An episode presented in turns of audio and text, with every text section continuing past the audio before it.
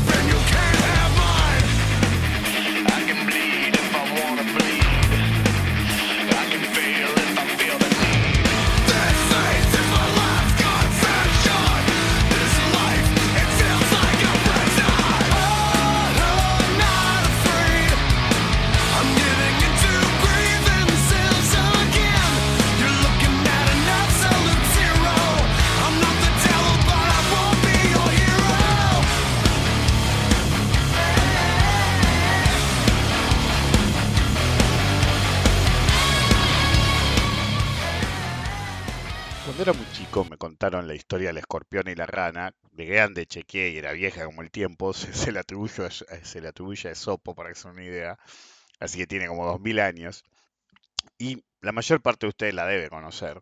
Eh, un escorpión quiere cruzar un río y ve una rana y le dice a la rana, che, ¿me, me, me dejás subirme y, y cruzamos? Entonces la rana dice, ¿y cómo sé que no me vas a picar? ¿Me matás? Entonces el escorpión le dice, ¿por qué voy a hacer algo así? Si lo hago, nos ahogamos los dos. Es decir, la rana no pensó que podía matarla en destino, pero lo que le preocupaba era precisamente llevar y que la matara en el medio. Entonces, bueno, empiezan a, a recorrer la, el río y eventualmente el escorpión, viste, ya la rana siente el pico, el picotón, y el escorpión la picó. Entonces, en el último instante, la rana le dice, ¿por qué? Los dos vamos a morir. Y el escorpión le responde, es mi naturaleza. La moraleja tradicional de la historia es que no hay que tratar de engañar a alguien creyendo que es o puede ser igual que tú, que la inherente maldad de la gente mala em, actuará, no importa las consecuencias, incluso en contra de sí mismos. Eh, para mí es tétrica la moraleja porque el escorpión no es malo en sí mismo, es un depredador, ¿viste? Que mate no lo hace automáticamente malo, es forma parte de la naturaleza. En cualquier caso, en tiempos modernos, la acepción es eh, una fábula acerca de la, una moraleja, si lo pusieran acerca de la gente o el grupo de personas que tienen un nivel de ambición o, de sentirse superior a los demás, que no tienen ningún límite en el destruir lo que los beneficia solamente por el amor a la destrucción misma.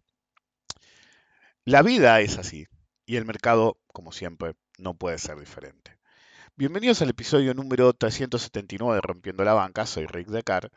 Em, y como yo siempre digo, mm, excepto en circunstancias especiales que algo me llama la atención, normalmente yo hablo de lo que opero.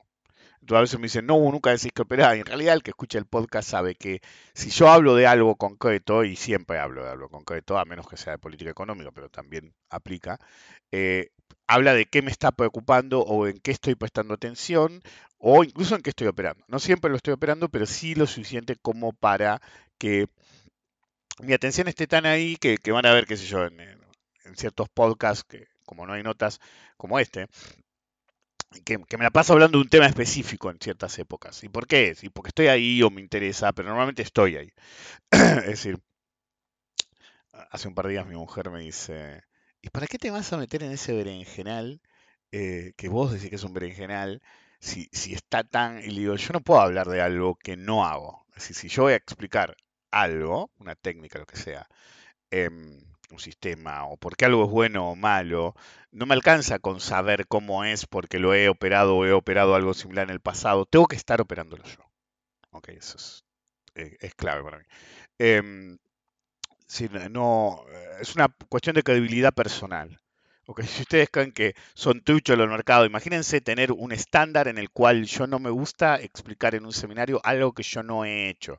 Ok, Puede ser que no lo esté haciendo en el momento cuando es muy popular, por ejemplo, futuros, que te puedo hablar de un, de un futuro que no esté operando, pero habitualmente lo opero. ¿ok? Eh, pero sacando esa circunstancia, por ejemplo, nunca me van a ver eh, dando ejemplos de el gas natural porque es extremadamente raro que yo opere ese futuro. Entonces, puedo hablar o hacer referencia a una circunstancia especial en ese futuro, pero no realmente usarlo mucho como ejemplo, más allá de- de las razones por las cuales no lo opero habitualmente, porque va en contra de mi, de mi esquema de valores de mercado, llámenlo si quieren así, por más ampuloso que sea. Eh, entonces, no, no era algo que me iba a cambiar la vida, pero quería antes. ¿Por qué? Porque normalmente yo soy el que encuentra los problemas. Mientras todos miran y, están en un mundo de felicidad ignorante, yo soy el que encuentra los problemas. Eh, recuerde, amigo, su agente es lo más ignorante en el mercado que usted va a encontrar. Ustedes entran, eh, si, ustedes quieren saber dónde hay más ignorancia de mercado, no van a ir a un barrio pobre, ¿sí? Y entrar y empezar a hablar del Merval, qué sé yo, y van a encontrar caras de, uy, este tipo de qué carajo está hablando. No, no, no. El pozo de ignorancia del mercado lo encuentran dentro de los agentes de bolsa e intermediarios. Recuerden colaborar con la difusión del podcast eh, poniendo, sé yo, señales de humo, haciendo una pintada con un aerosol en una esquina. si alguien me manda una foto, el peludo de usar guiones que los podcasts pueden durar poco, normalmente duran mucho, pero se me ocurre cada pelotudez, es decir, si yo veo una pintada que diga rompiendo la banca en un, en un en, en una pared que no sea privada, eh, qué sé yo, un baldío o algo. El que me mande una foto primero, que diga rompiendo la banca corrida de ca- en una pared así abandonada, ¿eh? Nada de una casa. Eh, este le doy algún seminario aerosol, o ninguno, obvio, porque no es nuestro nicho. Pero bueno, a ver, eh, este lo vamos a tomar como una prueba. En cualquier caso, recuerden colaborar, hacer una pintada en la calle, por un pasacalle no, porque los pasacalle me rompen las pelotas. Eh, eh, pegar una calcomanía del bondi. Si, lo hacen, el dios de los mercados los, iluminará para no caer en esos pozos infectos de ignorancia que se llaman agente de bolsa. Jamás dependa de su agente de bolsa, amigo. Solamente es el tipo que es necesario para que la, la orden tome lugar. Y ahora que es todo digital, trate de esquivarlos all together. Eh, en cualquier caso. El cometero, ¿sí? en general, el intermediario, ¿sí? Normalmente siempre hablo mucho de ello, de decir, che, otra vez con ese tema. Sí, otra vez con ese tema porque e- es como eh, el intermediario no es el facilitador eh, al mercado desde el inversor. Es todo lo contrario, es un obstáculo, ¿ok? Es un obstáculo que tenemos que sortear. Entonces, es decir, cuando era eh, viva voz, como festejan los pelotudos del Bima, qué sé yo, no era como ellos dicen, pero la realidad es que eh, vos podías ir, por más que no fuera de esa es la parte que no te cuentan, por más que no fuera esa gente, yo iba, me infiltraba y decía, hago tal, y alguien me decía suya y se hacía, ¿ok? Sí, y hasta te anotaban en el, en el board, ¿ok? Ese, esquema de que solamente podías operar a través de agente de bolsa es moderno. En cuanto al hicieron electrónico, pusieron el cepo, en el cual ya no hay libertad. De hecho, todavía se puede en realidad, si son todos amigotes, pero hasta hace 10 o 15 años hacíamos transacciones así. Entonces, vos ibas a la oficina de tu agente y le decías, ok, mira, a esta cuenta de tal agente, que no eras tu nombre, mandame X cantidad de tal activo. La operación la habíamos hecho por afuera, over the counter. Por ahí nos habíamos encontrado en el café de la bolsa y uno me decía, no consigo cantidad de tal cosa. Me pasaba con ciertos bonos a mí que yo había acumulado mucho eh, en, la- en las etapas tempranas cuando había volatilidad y después la plaza se había secado a nivel de no operaba por dos meses. Y la gente sabía que yo tenía. Entonces venían y me decían, che, boludo, necesito tal de tal. ¿Tenés? Incluso agentes. Digo, sí, pero por adentro del mercado no. Em, y te decía, sale tanto. Bueno, me hacían efectivo incluso, o, o una transferencia, o ellos me mandaban la plata y yo le mandaba los bonos, pero esas transacciones eran habituales hasta, yo creo, es decir, yo las dejé de hacer aproximadamente en 2011, pero dada la tecnología como fue planteada desde el 2011 para acá, yo creo que hasta el 2013 tal vez se podrían haber seguido haciendo. En 2015 ya creo que era casi imposible. En cualquier caso, el cometero tiene un problema. Quiere vivir de las comisiones generadas. Es su única fuente de dinero. Su otra única fuente es dar algún tipo de servicio, ya sea institucional, institucional como colocar, manejar, barra manejar em, algún activo en particular o dar servicio de asesoramiento de cartera administrada, pero todo va a lo mismo. En realidad siempre es una comisión. y quiere imponer, ¿sí? dentro de ese esquema, los productos de mierda que propone. Pero esto último choca con lo primero, ¿sí? en términos de supervivencia a los clientes, es decir, que vi- vivir de las comisiones versus enchufarle mierda for hire, ¿sí? tipo mercenario, em, choca uno con otro. Porque, reconozcámoslo, si eh, el producto fuera bueno, ¿ok? no necesitarías imponerlo. Es así nomás. Esto va para los boludos los planilleros también. Te imponen operar Galicia. Bueno, después por ahí lo menciono más, más adelante, no importa.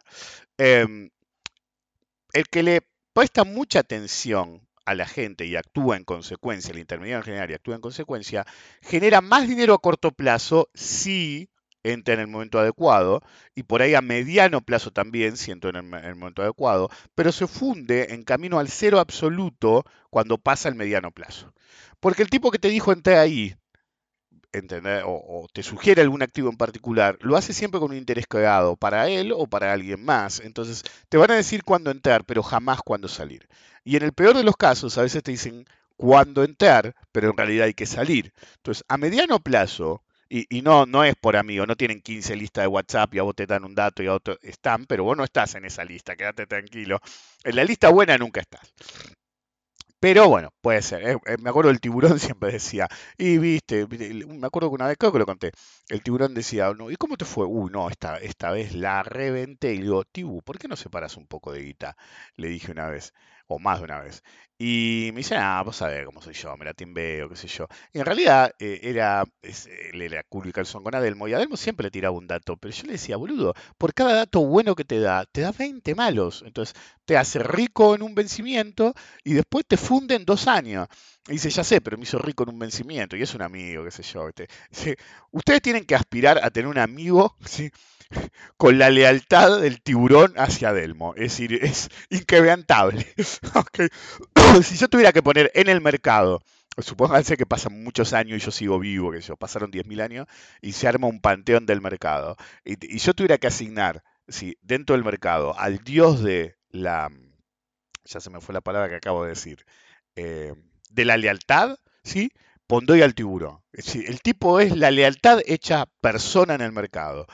Lo opuesto de, obviamente, a Delmo. Pero bueno, este, el otro día le digo a mi mujer, ¿qué tengo que hacer para que este sistema funcione? Levantar el teléfono a ver si me da pelota. De, che, hola, presidencia, sí, está Delmo. Si es presidente ahora, dice, no sé qué carajo. Yo soy tal. Y si se acuerda de mí, supongo que sí, este, que me atiende el teléfono y digo, che, boludo, ¿cuándo van a arreglar esta pelotude? ¿Ok?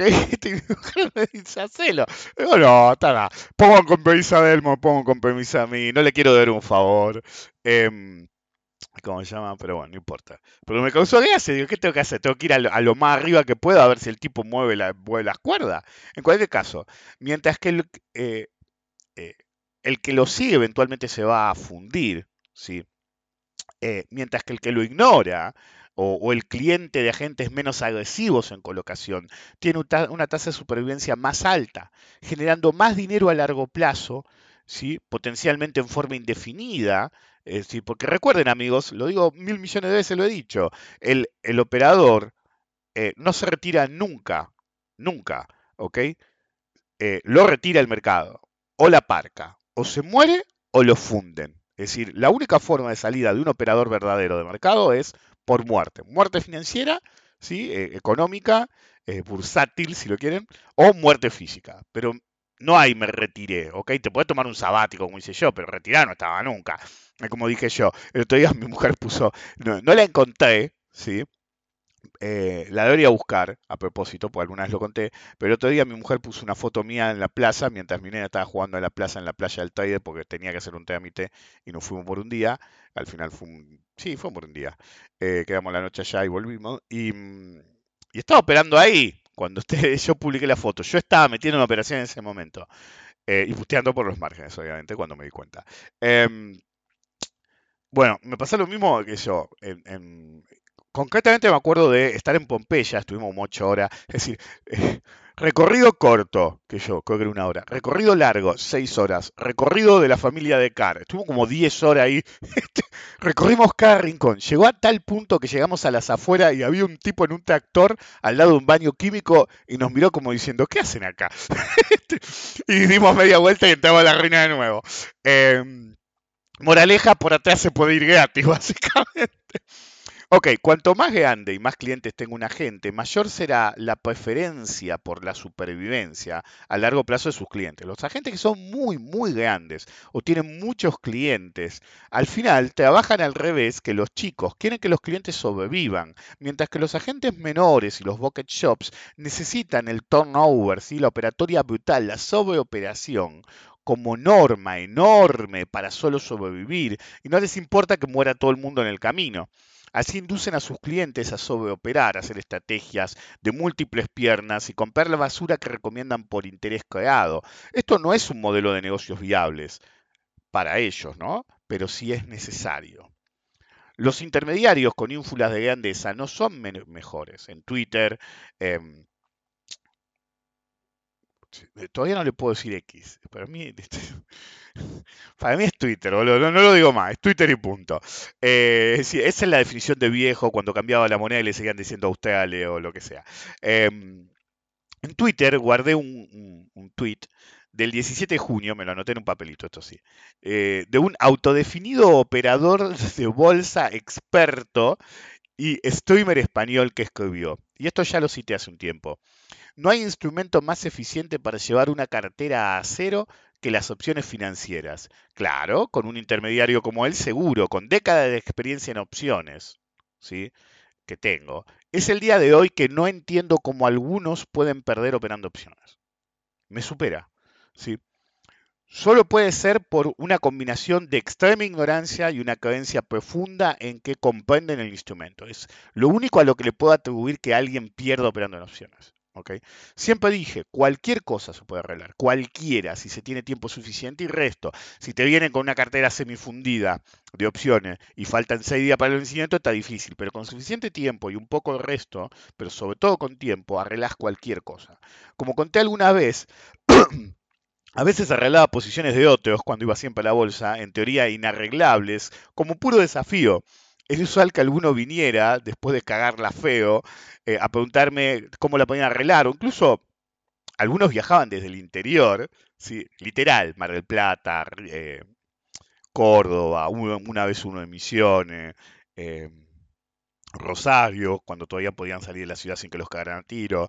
Eh, entonces venían y me decían, che, boludo, y me venían con el, con el, esta memoria me la disparó el, el- de alguien en concreto.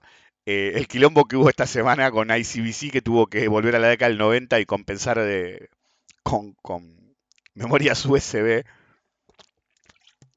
pendrives, las posiciones enormes de, de treasuries porque estaban hackeados por ransomware. Bueno, venía un flaco, me pasaba un thumb drive, lo ponía obviamente no en mi computadora, eh, abría la planilla y me decía, ¿qué puedo hacer? Y me sugerencia, no necesariamente que le dijera exactamente, y siempre arreglaba, siempre encontraba algo para resolver, de acuerdo a que yo estaba siguiendo el mercado todo el tiempo del- de los activos en particular que me traían. Y no siempre era mono eh, mercado, es decir, como ahora que tratan de imponer la idea de que solamente tenés que operar Galicia. Entonces me venían con cualquiera, a veces ilíquidas, y yo decía, hacer tal cosa, tal otra, tal otra, más allá, y chau.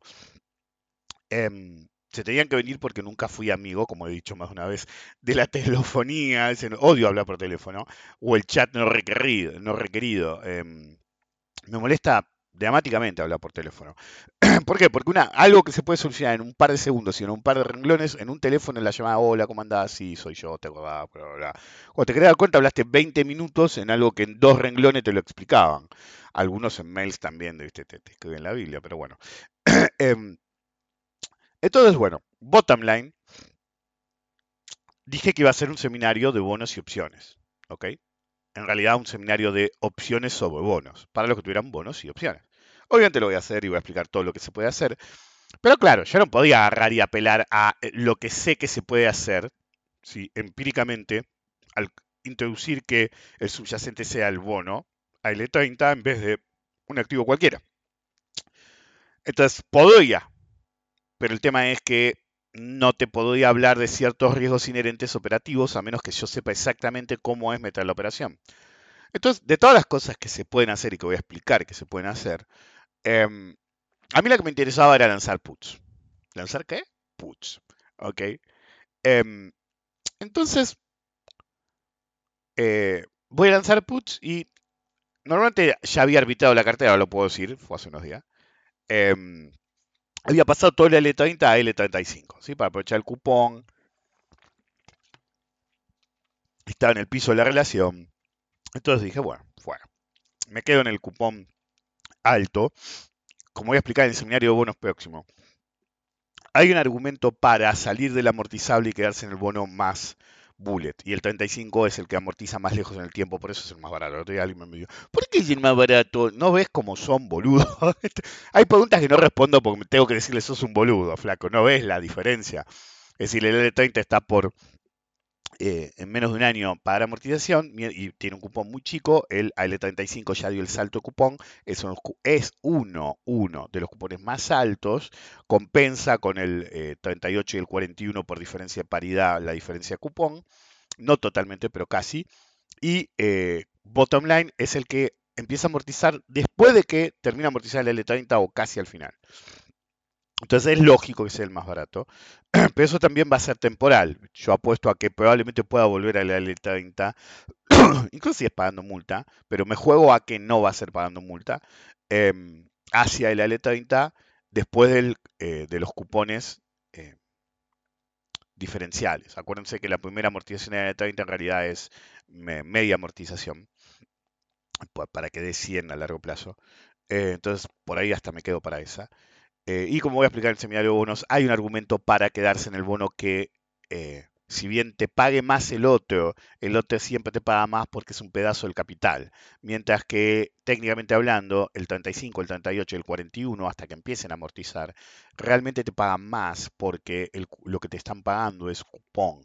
Entonces tenés un trade-off, voy a hablar de otra cosa hoy, tenés un trade-off entre, eh, vieron lo que les dije al principio, hablo más de lo que estoy operando, tenés un trade-off, decía, entre, em, ya parezco mi ley, dije, tenés un trade-off como cinco veces seguidas. La frase del día, señores, es, tenés un trade-off. Por eso, tenés un trade-off entre que te da un flujo de caja más grande cuando empieza a amortizar el 30 y después el 29, versus el flujo de caja es un poco más chico en el 38, el 41, eh, el 35 y de memoria digo incluso el 46, pero normalmente no lo pego en la ecuación, pues ya es GD, entonces tiene un problema de encarecimiento por legislación, llamémoslo.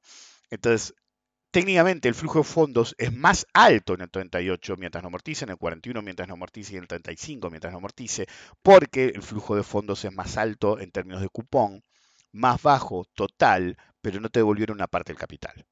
¿Se entiende? Entonces muchas veces, esto es algo del seminario de, de bonos próximo en el cual comparo toda la historia desde principios de los 90 o en realidad finales del 89, creo, eh, por el Bonex hasta ahora en un encadenado de bonos argentinos desde, esa, ese momento, encadenando los bonos apropiados, como mencioné en un podcast hace poco, em, y por qué en ciertas circunstancias, cuando viene un default, la gente prefiere cierto bono en vez de otro bono.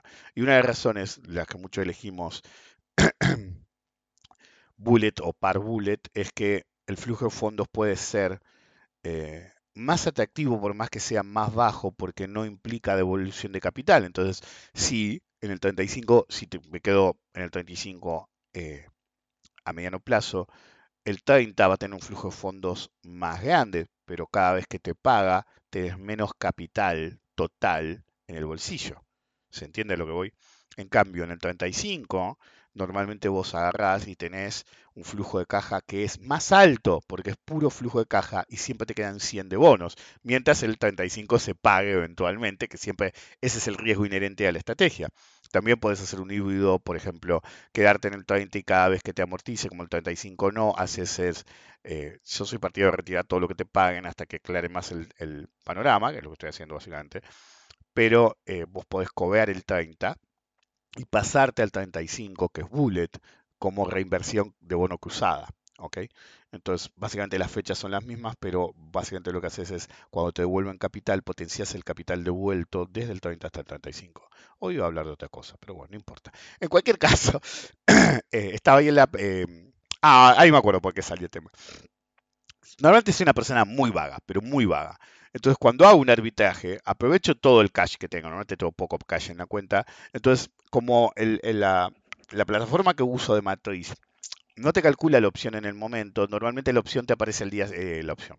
eh, la comisión en el momento, la comisión te aparece el día siguiente. Entonces, como pero lo máximo que me deja, en cada vez que me muevo, normalmente quedo en rojo por unos mangos, no mucho, la última vez fueron, que yo, 25 lucas, ponele, 26. Tenía 4 mil pesos a favor y terminé con 25 mil pesos en contra, la comisión había sido 30 mil. Lo hice en la cartera chica, en la otra es mucho más grande la posición, pero sí me calcula la comisión en el tiempo real, así que nunca me pasa. Pero en la que sí me pasa, que la de Matriz, tengo poca guita, que yo. No voy a decir cuánto, pero los que hicieron los seminarios lo vieron porque no oculto el, el valor. En cualquier caso, moví todas las posiciones eh, y me quedó un poco en rojo. Pero como no me rompe las pelotas, es un plus de esta gente, no me rompe mucho las pelotas. Hasta que no voy a mandar plata para comprar, periódicamente mando plata. e, Es, es uno de los esquemas en los que se hacía la formación de cartera en steps, que normalmente ponías guita ajena al mercado de cierto parámetro como si fuera un ahorro eh, mensual. Entonces justo el mes pasado no mandé plata porque compré dólar y qué sé yo, ante la disparada. Creo que lo conté. Y todo estaba a 25 lucas abajo. Entonces trato de vender puts, no me deja. Trato de vender puts, no me deja. Trato de vender puts, no me deja. Pero la puta que te parió. Y al mismo tiempo tenía un error que me tiraba, que no me dejaba vender puts y me tiraba un error concreto. ¿sí? En el cual eh, no tenía eh, garantía. Si solicitó la garantía, me dice ahí, porque mi agente también me toma los bonos valuados como garantía, lo cual es eh, financiación gratis, básicamente. Entonces es un atractivo vender puts. Entonces no me dejaba, no me dejaba, no me dejaba. Cuando bajo a 10 me deja. ¿sí? Meter la operación, pero me la rechaza por otra razón. Entonces digo, bueno, fue, qué sé yo. Entonces agarro, pregunto, tardan mil años contestarme. Y me dice, no, me acaban de decir que es porque estás en rojo. Cuando esté, wow, bueno, está bien. A la noche digo, bueno, mando, qué sé yo. a la noche me olvidé, ya estamos en la costa. Digo, bueno, mando ahora, viste, a ver si entra, enseguida. Bueno, vamos a vender unos puts. Trato de vender 30 puts, que el margen me daba. Nada, cupo, no sé qué, la puta que te parió. Trato de vender 20, el margen no me daba. Trato de vender 10, el margen no me daba. Iba a abandonar y dije, no, necesito saber si la orden va a entrar o no. Entonces me anoto a vender 1. Enter. Eh, no se hace enseguida. Eh, miro bien y digo, estos hijos de puta no supieron, esto es algo crónico en Argentina. Eh, como el multiplicador es 1000, en vez de 100, co- es decir, están sobrevaluando por 10 el margen. ¿Ok? qué sé yo, la dejo, ese día nos volvíamos, estaba en la plaza, habíamos ido a la playa, ya ese día nos volvíamos, estábamos en la playa, salimos porque pensamos que la nena no iba a querer salir, quiso salir, qué sé yo, entonces acomodamos todo en el departamento y como nos dejaban salir al mediodía, dijimos, bueno, tenemos como 40 minutos, vamos a la plaza. No había nadie, qué sé yo, a mi hija, como nosotros dos, le gusta que no haya nadie. Entonces estábamos la, en la plaza y agarré el celular, que fue el regalo de mi mujer, que me lo regaló anticipadamente el Fold, porque si no yo no lo hubiera comprado, porque le tenía desconfianza a la apertura y cierre y ahora lo abro como un campeón. Y de última vuelvo al anterior, si o me compro uno nuevo, si falla el, el hinge, se rompe y no va más. Em, entonces agarro y te le digo, mira, qué sé yo, eh, puse, metí la operación, viste, vigilé la operación que había metido, qué sé yo. y ahí me saca mi mujer la, la imagen. me senté para chequear bien algo. Porque una vez que entró, dije, a ver, qué sé yo, si muevo el precio, me ha anotado en X. Bueno, me ha anotado en 1000, el put de la 23.000, no, no es un... eh, si, si siguen, saben que fui yo entonces. Em, y, y entonces le digo a mi mujer, no sé si era el precio correcto, qué sé yo, viste, ¿y por qué metiste la operación? Y ahí fue la conversación en la que dije, eh, lo que quería era saber cómo operaba y pesqué el error y le expliqué que yo "Eh, los boludos programaron mal esto, qué sé yo, bueno, fue. Y entonces, viste, me siento ahí Los que hacen mi seminario saben que tengo que hacer 20 por 2 y saco la calculadora y hago 20 por 2 o cuentas así. Pero siempre digo, eso me arruinó la calculadora, sí. Pero cuando hago cuentas extremadamente complicadas, em, siempre saco el número por aproximación muy bueno. Entonces me reía porque mi mujer me dice, pero vas a cambiar el precio porque si lo vas a mal vender, digo, "Ah, dame un minuto. Ahí me senté, le digo, no, da 500, give or take, da 500, debería valer. Em, y yo me anoté a 1000, así que hay que ver si se me hace, le digo. Entonces nos vamos, paramos en la IPF de Dolores que es la estación de, de la ruta del Tider. ¿Qué quieres saber? sí, como alguien preguntó, la calecita de la playa del Tider es la calecita del Tider también. Em, y como se llama, entonces, eh, estoy ahí, se me hace, y digo, me anoto otro, total, fue. A ver, quiero ver cuántos más me deja anotar. Eh, eso había tratado allá, pero en el fall, en el Chrome, no me reconocía bien como escritorio la, la, la matriz y en la otra no me dejaba modificar la operación, entonces dije fue cuando se haga, si se hace, agregó otra, agarré la computadora en, la IPF y pude, me anoté otro 2000, traté de anotarme dos más y no me dejó, me anoté otro, se hizo instantáneamente, también era precio de referencia ya porque había operado mientras sí llegábamos a Dolores, eh, y veo el margen, y está margen negativo. Es decir, yo debería poder vender de 27 a 30 contratos. Entonces hubiera vendido 20 para lo seguro y con el margen calculado, que era lo que yo quería saber, cómo se calculaba exactamente el margen para que fuera milimétrico, a ver si era el mismo de las opciones de, acciones, que debería, me encuentro con que solamente me dejó lanzar dos y ponerme negativo. ¿ok? Que cuando en realidad debería haber sido capaz de vender 20 y tener margen a favor y em, incluso 30 y mandar unos mangos. Entonces, agarro, viste, digo, bueno, cuando vuelvo, qué yo, bla, bla. Ya le había preguntado lo del margen en viaje. Sí, ahora me acuerdo. Entonces, antes de las 12 de hace un par de días, le había mandado un mensaje.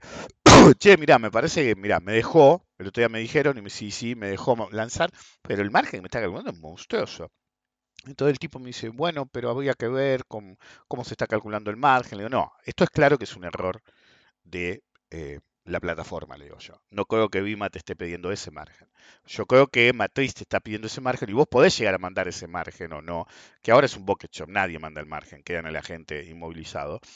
Entonces, por definición, los márgenes ahora son bucket shops.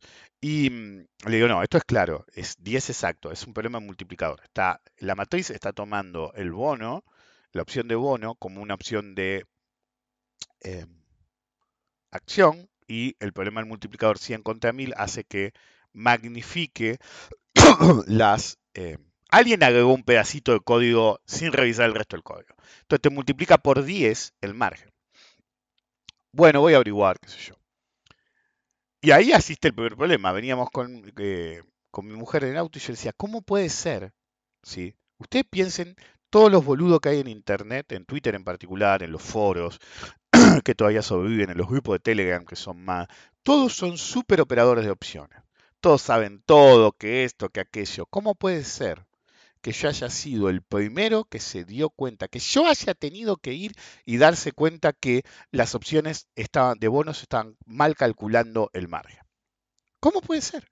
Es decir, todos esos superplanilleros, superoperadores, es decir, es decir, me calenté mal porque algo que no digo abiertamente, pero lo digo, es decir, la única de opciones es Galicia, porque te lo dicen los tipos que te dicen, tenés que operar esto, Galicia, de este modo, un método que no conocen fue diseñado por mí, no lo conocen exactamente cómo funciona, lo hacen a fuerza de trial and error, total el culo es de otro. En este agente, ¿sí? O en un par de agentes, pero particularmente en un agente, es decir, un activo, en un agente, con un método que no conocen bien y explican a medias, basado en una planilla que vos no hiciste, así que no puedes saber si es exactamente. Yo revisé esa planilla. Digamos que aproxima lo suficientemente bien, digamos. ok, pero bueno, también está la profecía autocumplida que si todos usan esa planilla, la planilla automáticamente es lo que es. Really? Ok, entonces, operás eso porque al que le interesa que operes eso, te dice que operás eso. ¿Ok? Y al mismo tiempo no saben nada. Después tenés al otro boludo con ínfulas de Quant que te dice, no, te armamos cualquier contrato de bono que vos quieras. Y no te diste cuenta que estaban mal calculadas las, eh, los márgenes en matriz. Tuve que ir yo sentado en una plaza mientras se amacaba mi hija, ¿ok? Con el celular que me regaló mi mujer, ¿sí? Eh, y darme cuenta de ese problema. Tuve que ir yo. Y después viene la otra pregunta. Todos se excitan de que yo vuelva a operar opciones, ¿sí? Ya sé que suena pedante, pero sé que es así porque me vienen comentarios. Están todos excitados de que yo estaba mirando. De hecho, lo mencioné en un podcast pasado, el, an- el anterior o dos para atrás. Y dije, se excitan y al mismo tiempo se preocupan de, de que el profesional, es decir, yo, se empiece a interesar de nuevo en eso. Es decir, primero ven todas las posibilidades y después ven todos los problemas.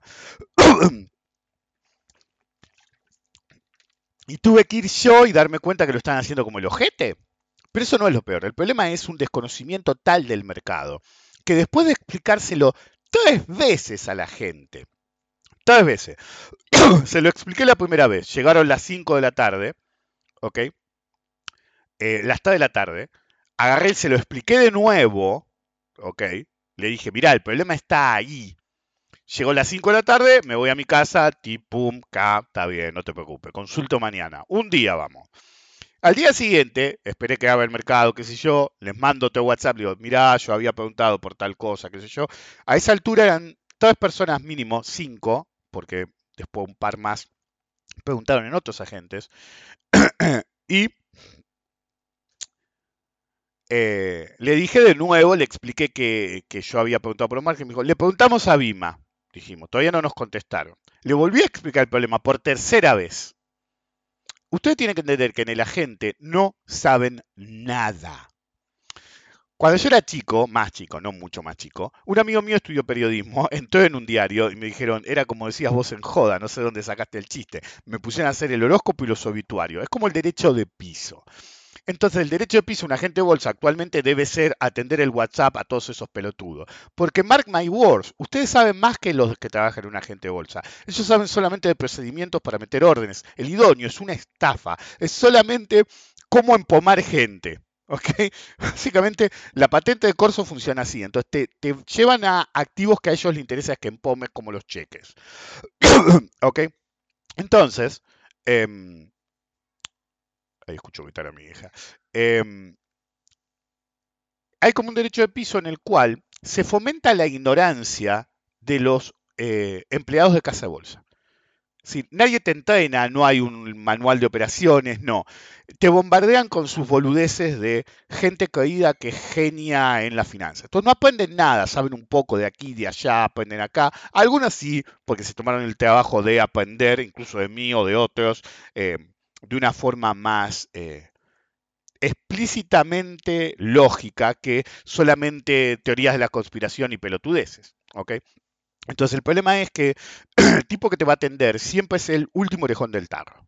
O el que se portó mal por ahí te odia por eso. Y todos creen que son más vivos que vos. Entonces, el problema es un desconocimiento tal del mercado que después de explicárselo, como dije antes, tres veces o cuatro el problema, en vez de plantearle, cuando fueron a preguntarle a Bima, que había un error de cálculo en la matriz, ¿sí? por las opciones, el margen de las opciones de bonos, le preguntaron textualmente, porque me mandaron, me citaron la pregunta. Es decir, no es que es una suposición mía, tengo la conversación al WhatsApp. ¿Cómo calculan las garantías sobre opciones de bono? Yo no planteé eso. Yo dije, boludo, están mal calculadas. ¿Se entiende? Boludo, están mal calculadas. La respuesta es totalmente inaceptable. Okay. Pero subyace el problema principal. Implica que ni siquiera buscaron o van a buscar una solución. No es acerca de no saber la respuesta, es ni siquiera haber entendido la pregunta. Ni siquiera haber entendido la pregunta. Es una locura atroz. ¿sí? Atroz que he visto pocas veces en mi vida. La respuesta, y la guardé, y la voy a guardar por mucho tiempo, pues es una gajea de qué bizarro es el mercado argentino. Es, primero me la mandó alguien del mismo agente, empezaron a mandar, ¿sí? como canned responses automáticas, la respuesta y después la propagandita del asesor y qué sé yo, y bla, bla. Los escenarios que usamos, respondió Bima, los escenarios que usamos no se los podemos compartir porque son confidenciales. ¿Escenarios de qué, hijo de puta? ¿Escenarios de qué, la puta que te parió? Es el puto cálculo, ¿sí? De, de una garantía de una opción. Son públicas, están en circulares, flaco.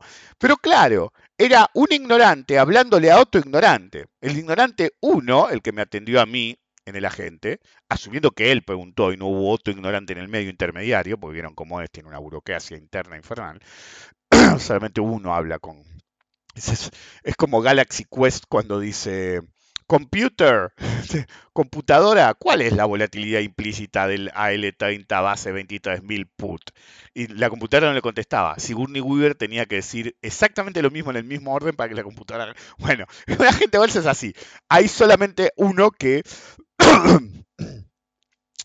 eh, habla con Bima, ¿ok? Y tiene que ser ese. Entonces, y no se ve como Sigourney Weaver, quédense tranquilo. Se ve más cerca al gordo Bengala, ¿ok? Si son de afuera o no saben quién es, busquen Argentina Gordo Bengala y que empiecen a cagarse de risa antes de buscarlo. ok, entonces, básicamente un idiota le preguntó a otro idiota, ¿sí? ¿Cómo se calcula la garantía? Entonces, pero esa no era la pregunta. La pregunta, le- el planteo era, anda mal. Y anda mal, ¿cómo sabes? Porque es un put. Al ser un put, como máximo va a cero. Eso significa que como mucho por contrato, yo debería pagar 230 mil pesos más comisión. Entonces, en el peor de los casos, de hecho, podrían capturarme como margen el total del ejercicio. Es decir, lo que me sale a mí comprar mil bonos. 230 mil pesos. Game over. Ok. 230 mil pesos, asunto terminado. Dos contratos, 460 mil pesos.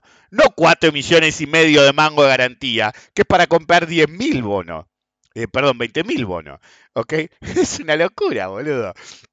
Es decir, ¿a quién carajo se le ocurre? Entonces, vos le planteas eso a tu agente y tu agente no tiene la mejor idea que preguntar cómo calculás. Yo no te dije eso, yo te dije anda mal, flaco. Y te lo expliqué como máximo en un put, tenés que cobrar eso. Ponele que le pongas un poquito más por comisiones, riesgo, o porque no te interesa que vendan puts, entonces querés presionar más, entonces ponés que yo. 20% más, pero 10 veces más. ¿Y qué quedará para las otras cosas? Y alguien me planteó que incluso para comprar un call, ¿sí? hace las mismas cuentas raras, porque a alguien se le ocurrió no solamente poner el multiplicador por mil, sino que en algunos agentes que tienen plataformas propias, cuando querés comprar el bono, ¿sí? poner que valga en un momento X, eh, que ese es el problema, no sabemos, porque para alguna gente vale 22.000 y al mismo tiempo en el otro agente vale 220. ¿Cuánto vale? Obviamente es 220, pero por alguna razón en la Matoy pusieron 220.000 y en la en plataformas privadas tipo YOL y, similares te pone 220. Entonces, what the fuck? Si no son capaces de unificar eso, boludo, para evitar confusiones. Y encima, a algunos se le ocurrió meter el multiplicador en 1000 y esas ideas brillantes que tienen después no explican. Ok, entonces, como tenés ese problema, aparece el problema del margen y no se dieron cuenta. Tú viene alguien y te explica, boludo, el margen máximo de un put debe ser eso. Y normalmente la idea de margen en sí es que si el margen máximo por ejercicio, si fuera 230.000, se llama margen. Significa que no pones el total, pones una fracción. La fracción que vos quieras. Hay una guía normalmente que pone el mercado y después la gente puede llegar a capturar más. Por ejemplo, en invertir online no te dejan vender calls y puts y es una operatoria válida, pero ellos no te dejan vender call y puts. ¿Querés vender call y put? Andate a otro lado. Esta plataforma, eh, este agente me deja poner los bonos en garantía sin preguntar siquiera. ¿Ok? ¿Están ahí? Están en garantía. Asunto terminado. Ni caución ni un carajo. No tenés costo. Otros agentes le tenés que pedir por favor, te dicen que no. ¿Ok? Entonces, cada agente tiene cierta maniobrabilidad. Pero la realidad es que el mínimo pedido por BIMA debería ser margen, una fracción del total a ejercer. La fracción debería oscilar entre el 20 y el 50%, es decir, por contrato, en vez de pedirte 2 millones y medio de pesos de garantía, te deberían pedir de 100 a 150 mil pesos. Es decir, nada. Ok, entonces vos venderías 40, 50, 60 contratos y si tenés un problema de garantía, porque, eh, porque normalmente son flotantes en relación al subyacente, bueno, es un problema tuyo. Pero el máximo debería ser para esa base 230 mil pesos. Ok, no 4, no 2 millones 300 mil o más pesos. Tú vos se lo planteas y decís, eso está mal, así no se calcula. Pues si no, no es margen. Hay que inventar una palabra nueva, porque en vez de ser menos, es más. Entonces vos se lo preguntás a la gente. Y la gente no tiene mejor idea que preguntar cómo calculás la. em, ¿Cómo se llama? El margen. Y no las garantías. Y no es esa la pregunta. Lo que vos deberías haber planteado es que el sistema está calculando mal, porque debería. Entonces vas y vas al segundo idiota. Y el segundo idiota no entiende de qué carajo le estás hablando. Y como no entiende de qué carajo estás hablando, en vez de decirte anda a la circular tal, o se calculan igual que las acciones y punto, agarró y le contestó como si le estuviera preguntando un secreto del código de, de matriz para hacer tu propia matriz un poco mejor, obviamente. O las claves de acceso al sistema bursátil para crear tu propia app.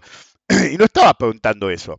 Entonces, el idiota 2 no entendió lo que preguntaba el idiota 1 y el idiota 1 ni siquiera entendió que no era una pregunta, era una aseveración. El sistema calcula mal. Ahora, el verdadero problema es que un amigo, le expliqué esto, y me dice, ¿vas a hacer el seminario de opciones? Y bueno, sí, sí, porque por ahí lo arreglan eventualmente, pero ahora es clave. Perdón. Casualmente, el, creo que fue ayer, el, va, hoy es domingo, estoy grabando el domingo a la mañana, el viernes, casualmente, hubo un trade enorme, enorme, en los futuros, de, identificado gracias al plugin, obviamente, en los futuros de eh, NQ, y por arbitraje de índice podías operar ese también.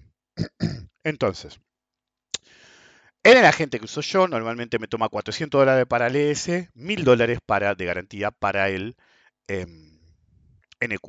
¿Ok? Ahora, ¿por qué hago este hincapié? Y ya voy a agarrar la calculadora. 1000 dólares por, ¿qué fue? 9.90 el cierre del Blue. sí, hice esa cuenta. 990 eh, mil pesos. ¿Ok? Un millón de mangos. Ok, con un millón de mangos, mil dólares, vos tomaste una posición en NQ por contrato que te daba mil dólares. Es decir, vos ponías mil dólares en margen y te dio mil dólares. Le hiciste el 100% en un día sin una operatoria, el trade arrancó a las 8, no aflojó en ningún momento, casi no tuvo drawdown, así que era punta a punta casi contra el cierre, mil dólares el bolsillo. Entonces le hiciste el 100% a ese millón de pesos.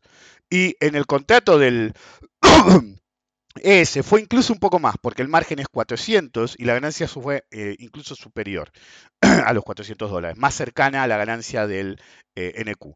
Entonces, ahí incluso más, pero tomemos el NQ que fue el gatillo como referencia. Pusiste mil dólares, que son menos de un millón de pesos, y ganaste mil dólares. Le hiciste más del 100% al capital del margen inmovilizado en el bolsillo. En Argentina, para vender un put, como la plataforma lo calcula mal, por contrato te piden 2.3 millones. 2.3 millones. Para una posición mucho menos apalancada, de mucho menos riesgo que compras con 230 mil pesos. Es decir, que gracias a que se están calculando mal los márgenes en, el, en la matriz, y en cualquier otro agente obviamente que use matriz, el rendimiento de tu capital por vender un put, mientras que 100% en un puto día en el NQ es superior el requerimiento de capital en un put de, o, un call, pero ahí no necesitas margen si compraste, de em, bono AL30 opción, te garpa el 0,5% del margen de acá al 27 de diciembre. Es decir, Estados Unidos te da para el NQ en un día 100% de rendimiento si supiste esperar la operación. Les garantizo que vamos a encontrar otra así. O un par que lleguen a eso. Entonces, en un lapso de tiempo cortísimo, el NQ te da 100%. En un día cualquiera, el rendimiento de margen del NQ o el ES te da de 25 a 30%, en un trade pedorro, eh, del 25 al 30% del rendimiento del margen utilizado. Mientras que en Argentina, 0,5% en un mes y medio si vendes puts. Conclusión, número uno, es mejor operar futuros en Estados Unidos y hay que abandonar totalmente el mercado de opciones argentino, como ya he hecho en el pasado, si no lo arregla.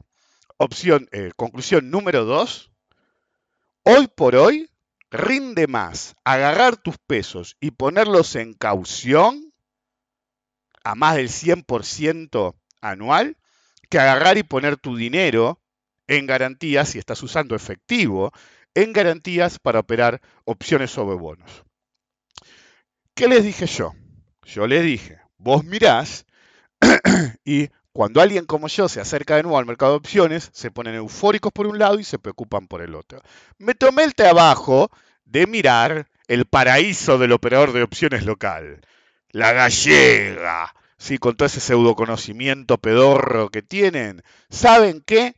En el límite, si el operador no es muy bueno, mark my fucking words, no hay operadores buenos en eh, las opciones argentinas de Galicia, sobre todo si usan ciertas herramientas, ciertos agentes, y son inducidos a operar Galicia simplemente porque a alguien le conviene.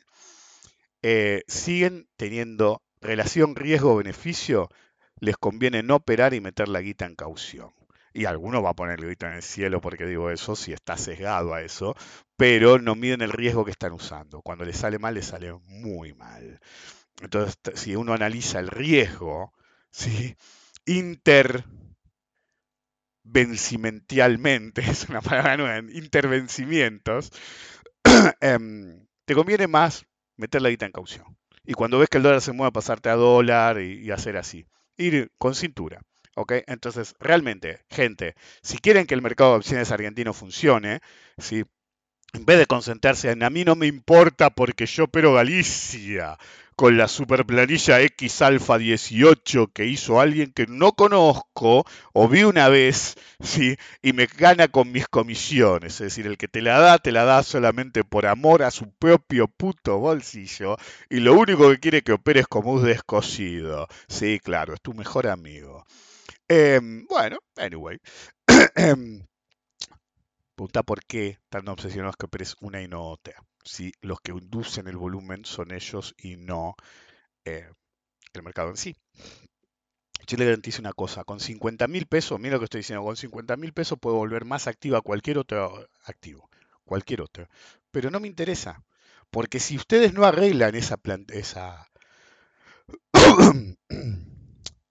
ese programa, que en realidad es una paginita web de matriz, para que calcule bien, ¿cuál es el punto? Es decir, más bucket shop podés, ya no estamos hablando, ya lo he hablado en el pasado, no estamos hablando de el que te induce a operar algo como un bucket shop porque le conviene y va a vivir de vos. Granted, de todos los bucket shops, los planilleros son los más vivos porque quieren que sobrevivas a largo plazo. Ok, hay otros que no. Ok, entonces dentro de los, de los agentes medios son los más vivos porque en realidad sí quieren que sobrevivas a largo plazo. Si morís no les va a importar mucho, pero lo que quieren es que sobrevivas a largo plazo. Eh, eh, pero al mismo tiempo, es decir, gente, si quieren que este mercado sea regularmente atractivo, lo tenés que hacer atractivo. Entonces, hay cosas que vienen desde el Estado. Hay que sacar de nuevo em, cualquier tipo de impuesto a las ganancias que esté, eh, impuesto a renta financiera, que esté influenciando el mercado. Eso es lo primero que tenés que hacer. Eso del gobierno es más difícil que se haga. Desde el, eh, la bolsa en sí, tenés que tener un sistema de márgenes más competitivo. Es decir, los márgenes tienen que estar bien calculados, incluso tienen que ser mejores. Entonces, ¿cómo induce Estados Unidos a que la gente opere en Estados Unidos con márgenes chicos? El margen verdadero del NQ o del LS son, no sé, 15 mil, 18 mil dólares por eh, overnight, ¿ok? Pero si vos operas interdiario, te lo bajan a 400 dólares. Hace lo mismo en Argentina, hace un esquema interdiario y un esquema diario para todos los productos, en particular opciones sobre bonos. Y uno dice, ¿por qué opciones sobre bonos? Porque el L30 es lo más líquido que existe en Argentina. Si es lo más líquido, vos te tenés que concentrar en ese mercado de opciones, no en el de Galicia. ¿Ok? Entonces hay que calcular bien. Matriz tiene que empezar a calcular bien necesitan ayuda con las matemáticas, me ofrezco, porque esto es una vergüenza. ¿Ok? necesitan ayuda con los programadores, le he puesto uno de mis programadores, porque esto es una vergüenza. Em, es decir, le sugiero a uno de mis programadores, no soy el dueño de ellos, che, le puede dar una mano a estos pelotudos. Em, y lo arreglamos. Eh, desde el punto de vista del mercado, tiene que ser más competitivo. Tienen que dejar de lanzar productos por lanzar productos y tienen que asegurarse que funcionen. Manejaron las opciones de bono a cagar. Después querían que aparecieran, ahí aparecen. Esa es tu contribución, flaco, tiene que estar bien hecho. No sirve lanzar productos todo el tiempo sin estar bien hechos, porque si no van a agonizar y morir. Yo al tipo que le dije, le dije, averigua bien, porque yo hubiera vendido 20, 30 contratos, vendo dos y ya estoy en el margen. Es una locura. Entonces, el seminario opciones sobre bonos lo voy a seguir haciendo, pero mientras no calculen, la prognosis es, andate a operar afuera o mete la guita en caución que te va a ir mejor que haciendo eso, ¿ok?